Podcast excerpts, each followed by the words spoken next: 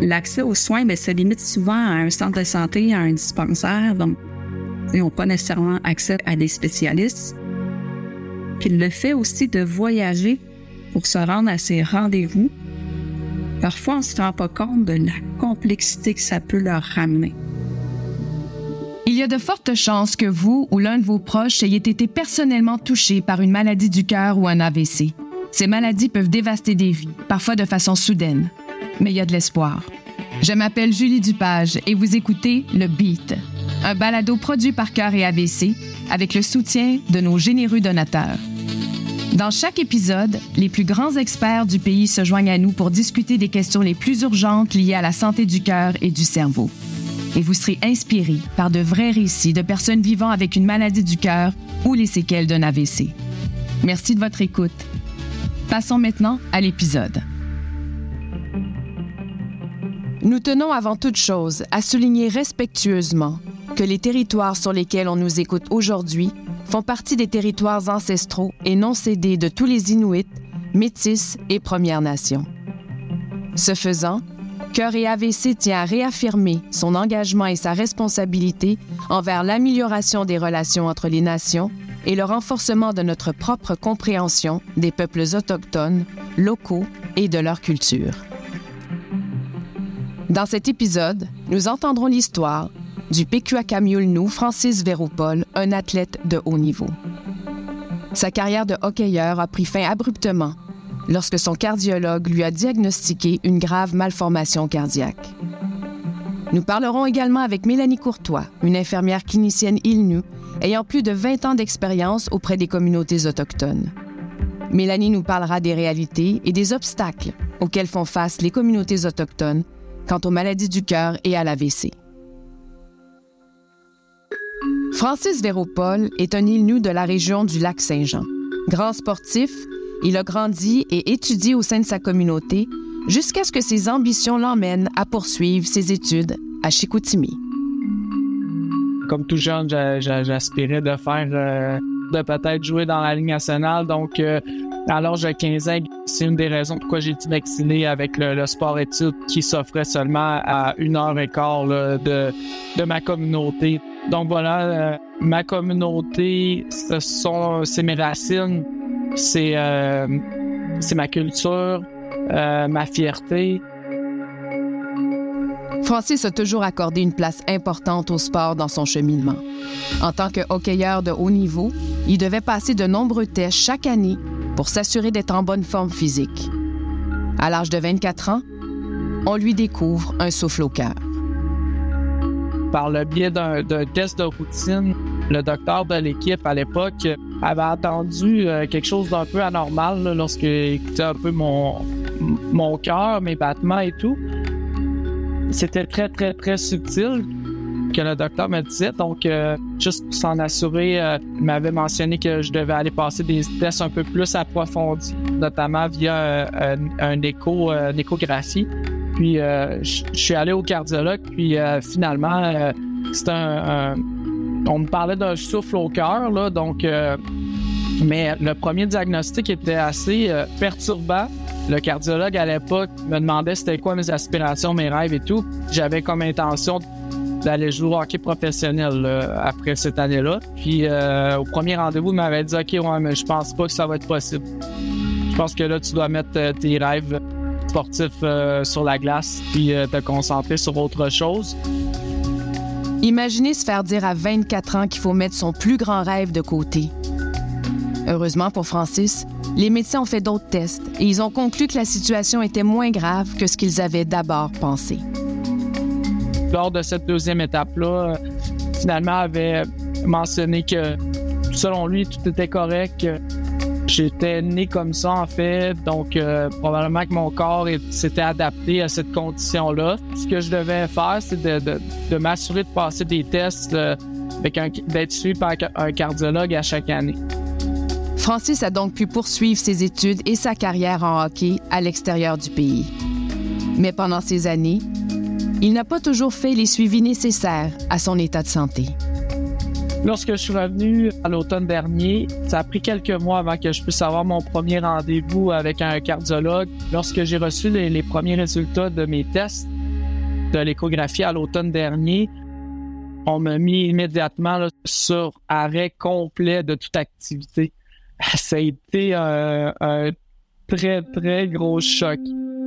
Le cardiologue avait découvert chez Francis une bicuspidie aortique congénitale, une malformation cardiaque qui nuit à l'oxygénation du sang. Le cardiologue apprend également à Francis qu'il devra subir une chirurgie cardiaque d'ici quelques années. Évidemment, Francis était sous le choc. J'ai 35 ans, puis on me parle d'une possible euh, chirurgie cardiaque. Donc, dirais que tout s'est arrêté là, lorsque j'ai eu la nouvelle. Un peu dans, t'es un peu dans le néant également parce que dans le fond, euh, t'es mis sur arrêt par rapport à toute activité physique. Je pouvais à peine aller marcher. Puis moi, je suis encore très actif, là, même si je poursuis pas ma carrière de hockey professionnel. Ça me fait peur, en fait. Ça m'a vraiment fait peur.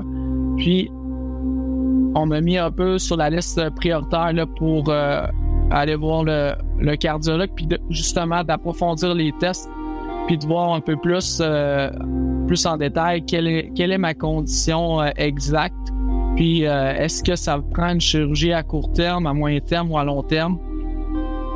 Tant que le cœur de Francis répond bien à ses besoins, la chirurgie n'est pas nécessaire. Francis a probablement réussi à ignorer cette condition cardiaque aussi longtemps, justement à cause de son mode de vie sain et actif. Moi, j'ai fait comme, ben écoute, c'est ma condition, si c'est vers ça je dois passer, ben je suis prêt. J'ai aucun regret dans le sens que j'ai toujours une, une excellente euh, hygiène de vie. Euh, je m'alimente bien, euh, je consomme pas de drogue, très modéré au niveau de l'alcool. Toujours été sportif, donc j'ai toujours fait les bons choix pour avoir une bonne condition physique. Puis euh, donc tout ça, malgré à savoir que je vais avoir une chirurgie éventuelle, quand même beaucoup plus confiant que je l'étais. Puis dans tout ça, ben on me donnait un peu le feu vert pour continuer mes activités mais là, maintenant, c'est de voir euh, jusqu'où je peux pousser la machine. Francis nous explique que même s'il a confiance que tout se passera bien, sa famille continue à s'inquiéter pour lui. C'est plutôt ma famille là, qui était euh, très, très, très inquiet par rapport à ma condition. Puis, euh, je pense que pour eux, ça a été plus difficile ces jours-là que, que, pour moi. Puis ça, je, l'ai senti vers la fin. Là, puis même encore, là, il y, a encore des séquelles de ça. Euh, sont encore inquiets pareil à chaque fois que, je bouge, que je fais un peu plus d'activité physique. On, me repose toujours la question est-ce que c'est correct avec le médecin? Fait que ça a été, euh, oui, mouvementé pour moi, mais également pour les personnes très proches. Francis a eu de la chance. C'est pas tout le monde qui a facilement accès aux soins de santé. Les gens issus des communautés autochtones vivent justement beaucoup d'obstacles à cet égard. Mélanie Courtois, infirmière clinicienne, nous explique le choix de sa vocation et pourquoi elle a voulu travailler au sein de sa communauté.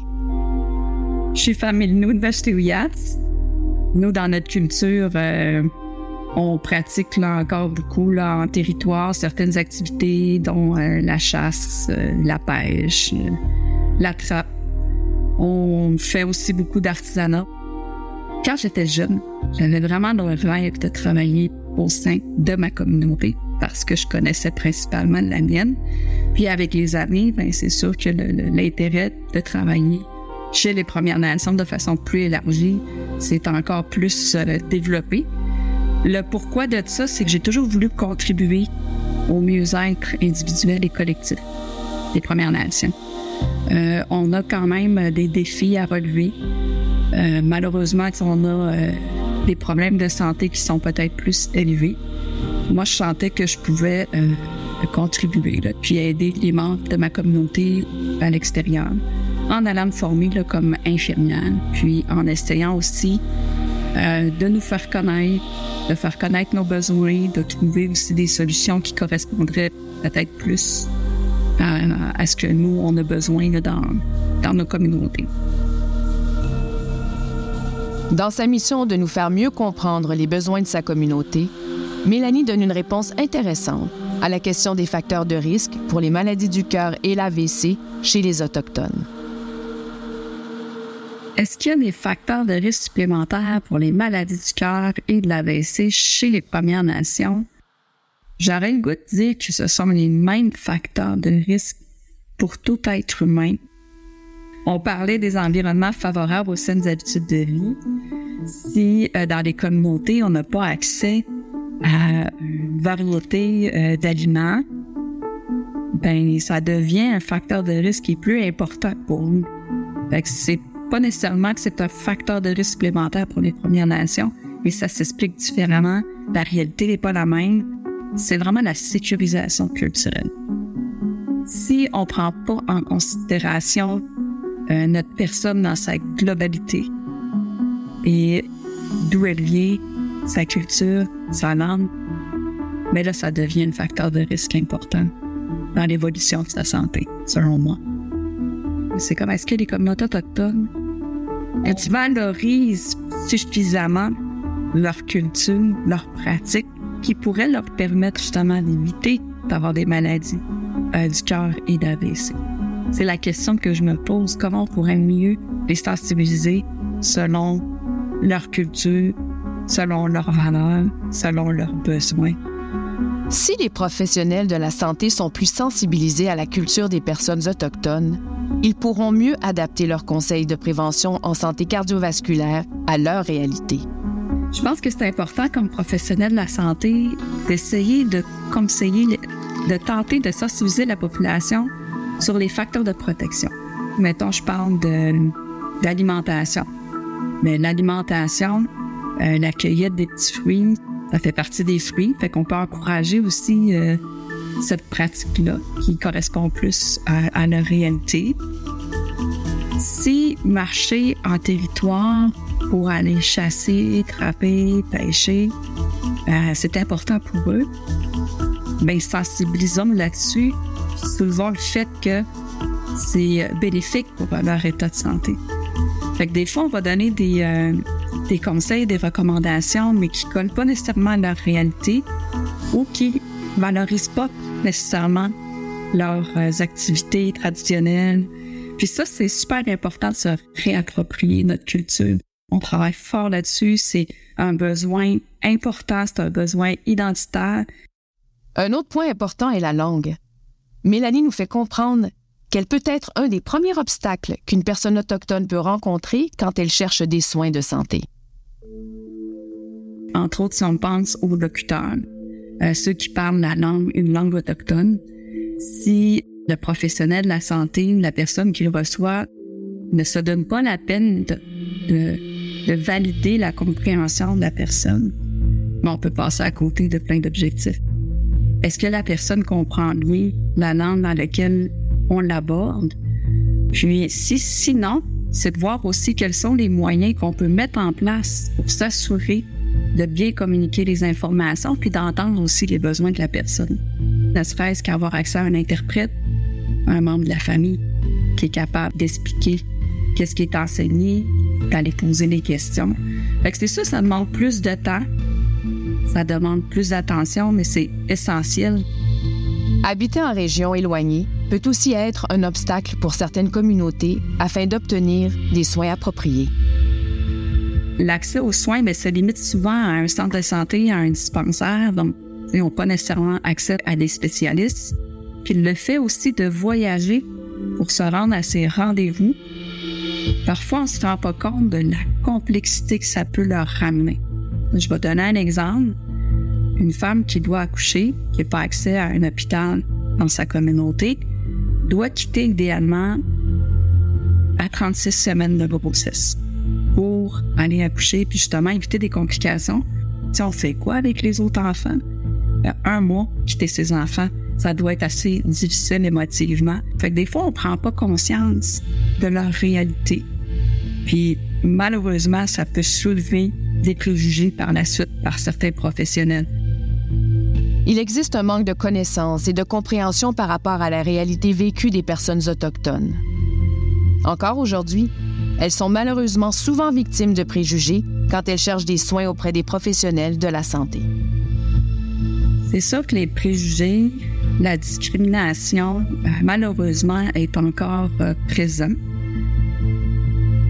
malheureusement aussi, certains euh, Autochtones sont victimes de discrimination dans les soins. L'impact que ça peut avoir, c'est toute la, difficulté d'établir un lien de confiance avec le patient. C'est sûr que si euh, la personne ne se sent pas respectée, euh, écoutée ou considérée dans l'ensemble de ce qu'elle est, ça peut nécessairement nuire à la suite des soins. Malgré tout, Mélanie constate que le système de soins de santé fait des efforts pour rectifier le tir et pour offrir de meilleurs soins aux populations autochtones. C'est sûr qu'il y a beaucoup d'efforts qui sont déployés pour améliorer l'accès aux soins. Euh, si on pense entre autres euh, aux euh, ententes qui peuvent se créer entre le SUS et les communautés autochtones, je pense qu'il y a beaucoup d'équipes, beaucoup de ressources qui sont mobilisées pour tenter justement d'améliorer l'accès. Donc, ça nécessite quand même des communications, la création de comités. Fait ça, c'est des choses que j'ai pu observer qui se mettent en place. Le plus important, je pense, c'est de prendre le temps de trouver des solutions qui vont durer dans le temps puis, une des, actions que je vois aussi pour améliorer l'accès, ou du moins améliorer la qualité des soins, c'est l'implication des membres autochtones.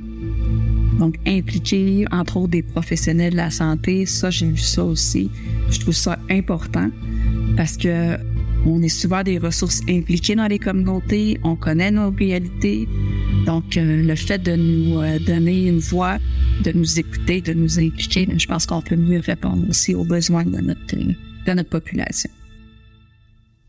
Outre l'augmentation du nombre de personnes autochtones travaillant dans le secteur de la santé, la télémédecine offre aussi une solution intéressante pour les communautés éloignées. La télémédecine pourrait être un moyen qui euh, améliorerait l'accès aux soins. C'est certain. Si on pense entre autres aux communautés isolées, éloignées, la difficulté de se déplacer, euh, toute la complexité aussi de s'organiser par rapport au déplacement, puis euh, d'avoir accès aussi rapidement à des soins. Je pense que la télémédecine, c'est une voie intéressante.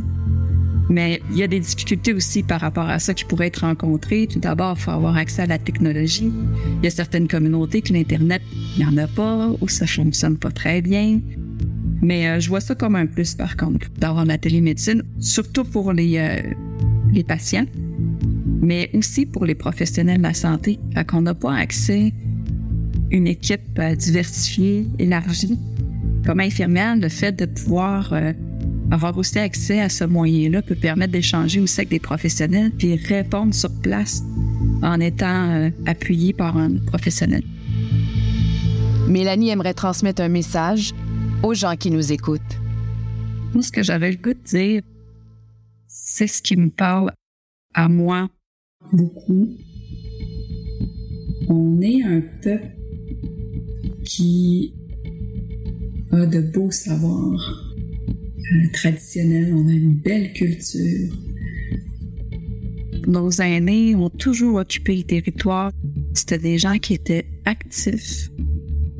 Donc, de revenir à nos pratiques, d'être fiers de qui nous sommes, je pense que c'est un gros plus, justement, pour prévenir les maladies du. Parce que euh, quand on quand on est en territoire, on marche beaucoup. On se réalise beaucoup. Nos valeurs, euh, nos valeurs sont omniprésentes. On partage, on s'entraide, on est en famille. Parce que moi, je vois ça vraiment positif. Euh, ça crée un, bien-être euh, important. Fait que je pense que le retour à ces pratiques-là, de les valoriser, c'est important de, de, de, le faire puis de se dire que c'est bon, c'est bien. C'est vraiment d'y aller petit pas à petit pas, faire des changements tranquillement, puis de s'entourer de ressources comme ça peut être des infirmières, ça peut être un nutritionniste, ça peut être un médecin, ça peut être un membre de la famille, quelqu'un qui nous inspire dans la communauté, ben, des alliés. c'est vraiment de s'entourer de gens qui peuvent nous aider parce que on oublie des fois qu'on peut, euh, peut avoir du soutien, on peut avoir de l'aide, qu'on n'est pas tout seul là-dedans. Fait que d'oser aller chercher de l'aide, de nommer les besoins.